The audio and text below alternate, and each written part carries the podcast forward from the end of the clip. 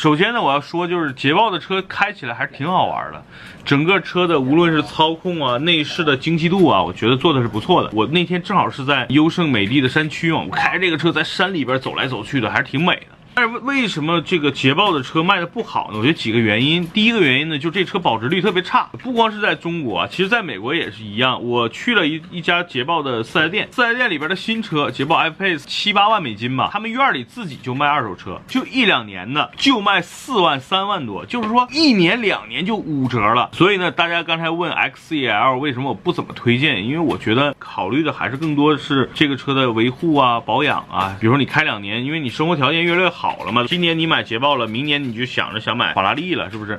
那两年后你再去卖这个捷豹，我是希望大家这个车别亏那么多钱。所以呢，我觉得这个车挺好开，挺好玩，但是呢，就是不是不保值。这个不保值不只体现在中国啊，在美国也一样。